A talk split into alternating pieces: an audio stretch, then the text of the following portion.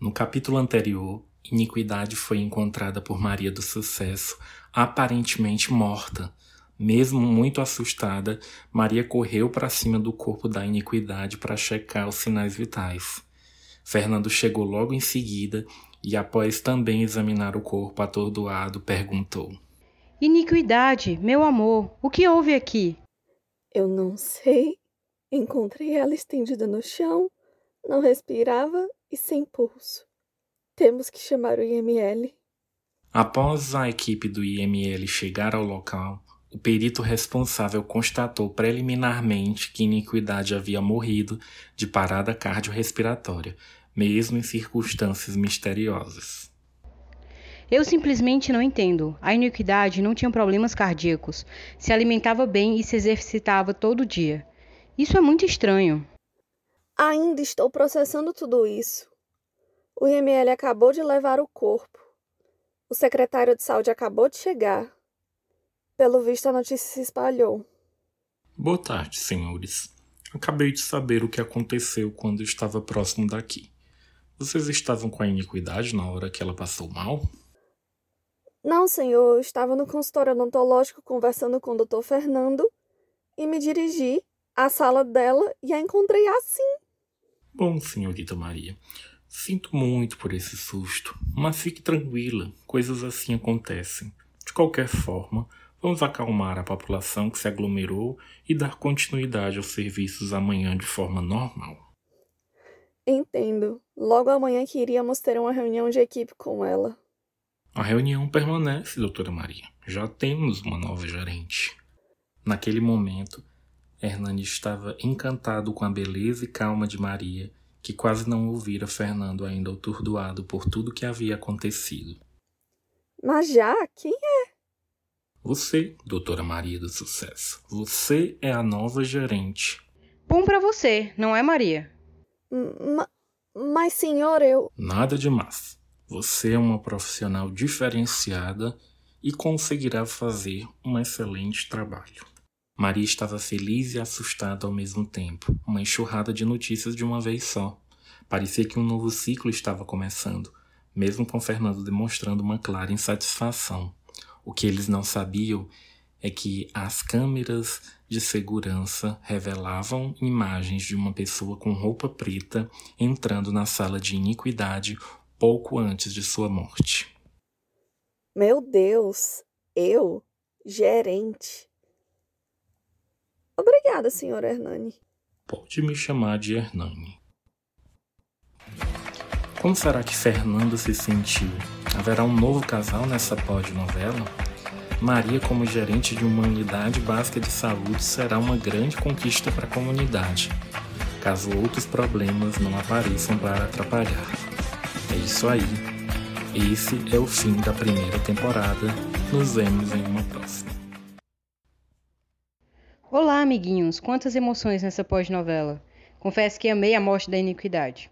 Bom, Ari, hoje nosso tema é sobre as redes de atenção à saúde, também conhecidas pela sigla carinhosa RAS, R-A-S.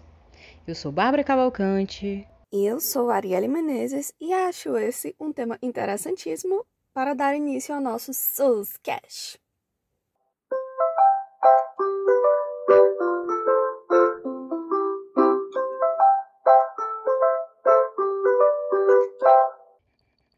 Então, povo do SUS, Hoje vamos falar sobre as redes de atenção à saúde, também conhecidas pela sigla RAS.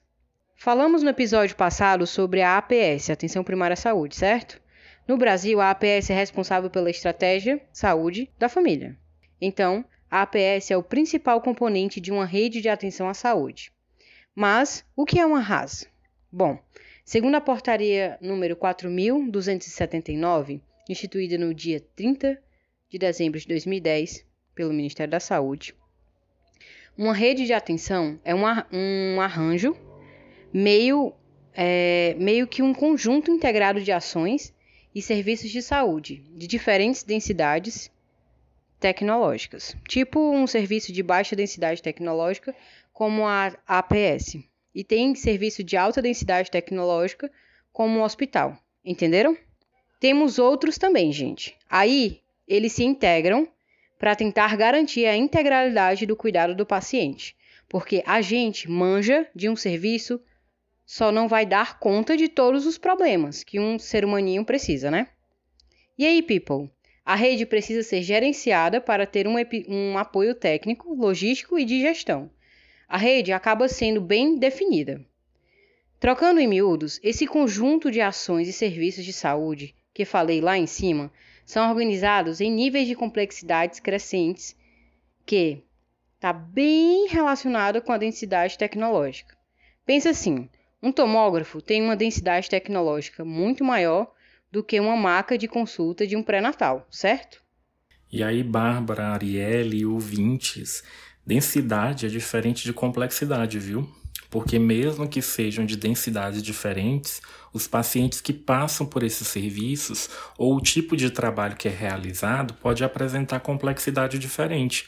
O paciente da maca de pré-natal pode apresentar mil e um problemas de si mesmo e da família que a APS precisa conhecer e pensar como cuidar disso. Às vezes o paciente do hospital está com um problema específico que apenas com o exame ou procedimento já dá um tipo de resolução. Assim como serviço de saúde e ação de saúde também tem uma diferença. Geralmente, um serviço específico é composto por um conjunto de ações com objetivos comuns. Por exemplo, o serviço de saúde bucal ele é composto por ações de escovação supervisionada, de extração, de limpeza e etc. Isso é para a gente não confundir e entender que cada um tem a sua nomenclatura correta. Bem lembrado. Quando a gente pensa na integralidade, é só pensar num plano de tratamento. Um paciente precisa de X procedimentos para tratar de um determinado problema. E no meio desse número, tem o procedimento que é realizado em outro serviço. Aí o paciente sai da atenção primária e sai para outro serviço. A gente diz que o paciente foi o quê? Referenciado. Nessa sequência, depois do procedimento feito em outro serviço, ele ainda tem outras coisas para fazer na APS. E Aí ele vai voltar, ou seja, ele é contrarreferenciado. Vocês entenderam? Tem fluxos de idas e vindas por intermédio do referenciamento e do contrarreferenciamento do usuário numa rede de atenção à saúde, que pode ser municipal, quando tem tudo naquele município, ou seja, quando é o município que gerencia, ou regional, ou até mesmo interestadual. As RAS ajudam na orientação dos usuários, permitindo que o sistema de saúde organize-se de modo que possa haver um monitoramento e avaliação dos serviços, além de promover a diminuição dos custos graças ao uso adequado dos recursos. Esses são algumas das, essas são algumas das razões pelas quais elas foram implantadas no SUS. Afinal de contas, nada melhor do que um caminho certo a se seguir, né? Aí vocês me perguntam, Babi, por que ter uma raça? Não seria mais fácil ter tudo o que se precisa num serviço só? E eu vou te responder sim, seria, e digo que não custa nada sonhar, não é mesmo?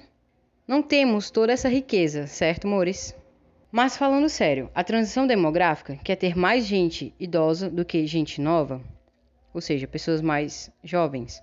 É, a transição demográfica, a transição tecnológica e a transição epidemiológica, que seria ter mais doenças crônicas aumentando e as infectoparasitárias diminuindo?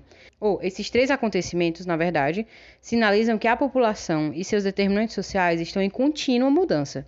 Portanto, o planejamento em saúde deve estar atento a essas mudanças, como, por exemplo, o aumento do número de cidadãos com doenças crônicas e a inversão da pirâmide demográfica.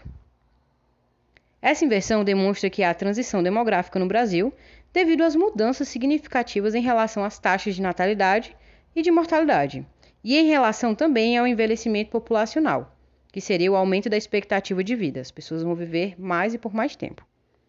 Aí, a galera vai precisando de serviços diferentes do que vinham sendo oferecidos.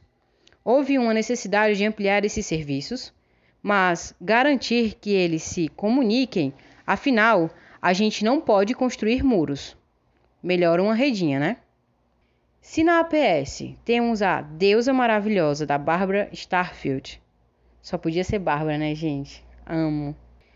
Nas redes de atenção à saúde, temos o Eugênio Vilaça Mendes, referência na discussão sobre redes de é, sobre redes que discute essa transição tecnológica por meio do paradoxo da tecnologia médica, onde ele diz que o uso racional das tecnologias na área da saúde é barrado pelo seu grande volume, ou seja, sua aplicabilidade fica deficiente. Temos que refletir sobre as consequências desse paradoxo, como, entre aspas, o cuidado pobre. Outro termo utilizado por Eugênio Vilaça. Isso que eu já falei para vocês. O cuidado pobre é quando há a sobre e ou a subutilização dos serviços de saúde. Um exemplo fácil que consigo pensar nesse momento é a subutilização das tecnologias leves, como a do acolhimento em algumas unidades básicas de saúde. A gente tem tanta máquina que por, por momentos esquecemos que estamos tratando de pessoas, que são amores, pais, mães, filhos e amigos de outras pessoas. Ah, meu povo, uma tecnologiazinha é show, mas não pode andar separada das relações humanas, né? Certo, bebês? O povo da saúde coletiva fala muito sobre a transição epidemiológica, dando como exemplo a tripla carga de doenças no Brasil, ou seja, no nosso país ela é manifestada na convivência de doenças infectoparasitárias, que seriam um reflexo do passado e de situações precárias. Além desse dessa, ser manifestadas pelas doenças infectoparasitárias, os problemas crônicos frutos de desenvolvimento, do desenvolvimento do nosso estilo de vida e o próprio estilo de vida, trazendo aí problemas cardiovasculares, metabólicos e o próprio câncer. E também outras causas, como seriam as causas externas, que, e, que chamamos de agravos, que seriam acidentes ou algum tipo de violência. Uma problemática em relação à tripla carga de doença é a grande prevalência de doenças crônicas. Então, um sistema de saúde fragmentado funciona de modo episódico e voltado principalmente para as doenças agudas e agudizações de condições crônicas. Mas como o SUS é um sistema de saúde integrado, então existe um planejamento para que as suas ações sejam equilibradas entre as condições crônicas e agudas. Um exemplo dessas ações são as RAS. Em um sistema de saúde fragmentado, a ação é reativa, com ênfase nas ações curativas, e o sujeito é o paciente. Mas em um sistema que tem a RAS, a ação é proativa, com ênfase na atenção integral, e o sujeito é agente de sua saúde, sendo orientado para tratar condições crônicas e agudas. Então, tem uma preocupação com o cuidado continuado. Veio fazer um cateterismo no Hospital do Coração, mas precisa de dieta, né? A APS cuida. Se você vai precisar fazer uma cirurgia em um hospital grande, você vai. Mas você volta e continuam cuidando para manter a sua qualidade de vida onde você mora. No SUS temos várias redes de atenção à saúde, como a rede cegonha, a rede de atenção psicossocial, rede de atenção às urgências e emergências, rede de atenção às doenças e condições crônicas e a rede de cuidado à pessoa com deficiência. Cada uma dessas redes vai ter a sua organização esquemática e mostra qual o papel de cada serviço no cuidado a estes pacientes, assim como os fluxos para os pacientes saberem por onde andar. A Rede Cegonha é um plano do Ministério da Saúde para a promoção de cuidados às mulheres, garantindo direito e a humanização de planejamento reprodutivo, parto e puerpério. Já a rede de atenção psicossocial trata de um modelo de atenção em saúde mental, promovendo acesso aos direitos das pessoas ao convívio em sociedade e articulando ações e serviços de saúde em diferentes níveis de complexidade. A organização da atenção à saúde em situações de urgência e emergência dá-se pela rede de atenção às urgências e aqui podemos usar como exemplo as UPAs 24 horas, o SAMU, a Força Nacional do SUS, unidades hospitalares e atenção domiciliar. Além disso, temos também a rede de cuidados à pessoa com deficiência, ampliando o acesso qualificando o atendimento e o cuidado a essas pessoas, por meio do acolhimento e da classificação de risco. Muito legal esse debate, meninas, bem compreensível e didático. Eu queria falar com vocês também da operacionalização das redes de atenção à saúde, como é que ela se estrutura. Então, meus queridos ouvintes, essa estruturação de uma rede de atenção à saúde, ela basicamente é composta de três elementos. Primeiro, a população ou a rede, a região de saúde definida. Ela vai ser colocada sob a responsabilidade sanitária e econômica de uma rede de serviços, mas é preciso estabelecer as necessidades daquela comunidade, daquela população, que é basicamente o trabalho que a territorialização faz quando identifica as necessidades de saúde, as características sociais, econômicas e principalmente as necessidades de atenção, de assistência, do que aquela população precisa dos serviços que ali estão. Então, essa população será delimitada em uma região de saúde.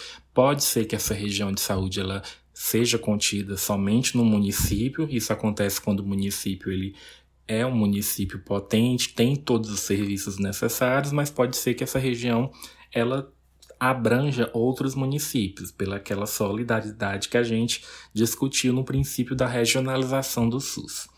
Existe também a estrutura operacional da rede de atenção à saúde, que é a, é a segunda, e aí ela é composta de componentes mais físicos, né? E aí esses componentes eles vão ser cinco. Primeiro é o centro da comunicação da rede. Quem é que é esse centro? A atenção primária à saúde, porque a atenção primária à saúde ela ocupa um papel central nesse componente estrutural, porque ela vai definir os fluxos e contrafluxos. O que, que é isso? ela vai definir qual o caminho que o paciente precisa seguir para ele poder ter algum tipo de tratamento, conseguir algum tipo de atendimento, ela vai realizar as referências. Como ela é o contato preferencial da população, é lá que as principais necessidades do paciente, o plano de tratamento dele vai ser constituído. E esse plano de tratamento às vezes inclui que ele passe por unidades de saúde mais complexas, ou seja, de densidades tecnológicas maiores. Então a gente costuma dizer que a atenção primária à saúde, ela é ordenadora, porque ela diz qual a ordem que o paciente precisa seguir para de repente ele não entrar em uma outra unidade de saúde querendo começar um tratamento que na verdade ele deveria começar na atenção primária. Então ela diz qual vai ser aquela ordem, que primeiro para passar por um serviço especializado há uma necessidade de passar por um serviço primário e ela também coordena esse cuidado, porque às vezes a gente não pode soltar o paciente assim, sem mais nem menos, nesse fluxo da rede, porque pode ser que ele se perca. Há necessidade de referenciar, mas também há uma necessidade de contra-referenciar. Então, por isso que ela é considerada o centro de comunicação. Antes a gente tinha uma estruturação é, didática em forma de pirâmide, que a atenção primária ficava embaixo, a atenção secundária no meio, a atenção terciária no topo. Então isso mudou e agora a gente tem uma estruturação que é poliárquica, um centro que tem a atenção primária interligada a todos os outros serviços de saúde que compõem uma rede de atenção. Então, além da atenção primária, que é o centro da comunicação, esse segundo componente também é composto pelos pontos de atenção secundário e terciário. Os secundários, que são serviços especializados, e os terciários, que são os hospitais. Além desses serviços, nós temos os sistemas de apoio, o que, que são esses sistemas de apoio? São os lugares das redes onde se prestam serviços comuns a todos os pontos da rede de atenção, que pode ser algum tipo de central de marcação de consulta, pode ser algum tipo de é, coordenação que ajude a, a viabilizar esses fluxos e contrafluxos. Nós temos também os sistemas logísticos, que são as soluções tecnológicas para tentar organizar os fluxos, os produtos e as pessoas. Um sistema logístico pode ser, de repente, um transporte sanitário que leve o paciente da cidade dele para outra cidade. Pode, às vezes, ser uma informação que é dada para o paciente, um fluxograma de quais os caminhos que ele deve seguir, mas é basicamente essa, esse cuidado para que o paciente não se perca. E também existe o sistema de governança, que aí vai ser o arranjo que permite gerir todos os componentes da rede. Esse sistema de governança, ele geralmente é composto pelos gerentes de cada serviço de saúde. Então, nós costumamos chamar os serviços de saúde que compõem uma rede de pontos de atenção. Existe o ponto de atenção, que é o centro de comunicação, que é a atenção primária, mas existem os outros. Existe a atenção secundária, existe a atenção terciária, e pode existir algum outro tipo de serviço a depender do problema de saúde que vai ser tratado. E que vai se relacionar com o terceiro componente de uma rede de atenção, que é o modelo de atenção à saúde. Então, ele vai dizer como organizar o funcionamento da rede de atenção articulando a população com base nos riscos. Então, nós vamos ter a rede de atenção para as populações com problemas crônicos, a rede de atenção para a população com doenças mentais, é aquele modelo de atenção que vai fazer com que o fluxo caminhe, principalmente a partir do que mais é necessitado pela população. Então a gente tem esses três componentes, certo? Não esqueçam disso. É muito importante a gente saber, porque às vezes a gente pode precisar desse serviço e nós vamos acabar tendo um melhor cuidado com o serviço e uma melhor experiência por já conhecer como é que ele é organizado. Sempre entendendo que uma rede deve ter a população a estrutura operacional e o modelo de atenção a qual a rede é pautada, certo? E estamos começando mais um susto da semana e a primeira notícia que eu trouxe para vocês é também do site do G1 e ela diz: 10% das infecções por coronavírus no mundo são em profissionais da saúde. Isso dito pelo diretor-geral da OMS, né? Ele também destacou que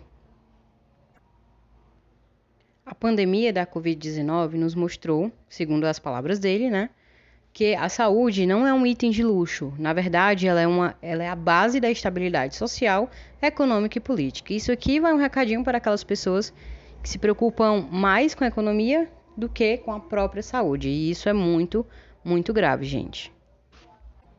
Pois não dá para pensar em economia sem pensar na saúde. Então, nos cuidemos. E a segunda notícia é sobre possíveis casos de reinfecção pela Covid-19. Isso não tem nada confirmado, certo? Não se alarmem, apesar de estar no quadro do susto. Mas é mais para que a gente fique em alerta mesmo, porque esses casos de reinfecção estão sendo investigados nos hospitais, no Hospital das Clínicas de São Paulo. Essa também é uma notícia do site do G1, e, e eles dizem que cientistas ainda não conseguiram comprovar se é possível se reinfectar por coronavírus, mas diversos relatos apontam o reaparecimento de sintomas em pacientes que já haviam se recuperado. Então, fica também esse alerta para todos nós. E aqui eu termino mais um susto da semana. E agora de sucesso da semana, brasileiros ajudam a criar teste rápido de Covid. Um novo teste de sangue pode diagnosticar a infecção por Covid-19 em apenas 20 minutos. O método foi criado por pesquisadores na Universidade Monash, na Austrália, e consegue identificar se a pessoa está infectada no momento ou se já teve um novo coronavírus no passado. Dois brasileiros estão entre os pesquisadores, que são Rodrigo Curvelo e Diana Alves, estudantes de doutorado na instituição. A pesquisa foi conduzida pelo Biopria e pelo Departamento de Engenharia Química da Universidade Monash, incluindo pesquisadores do Centro de Excelência ARC em Ciência Convergente Bionano e Tecnologia, que é a CBNS.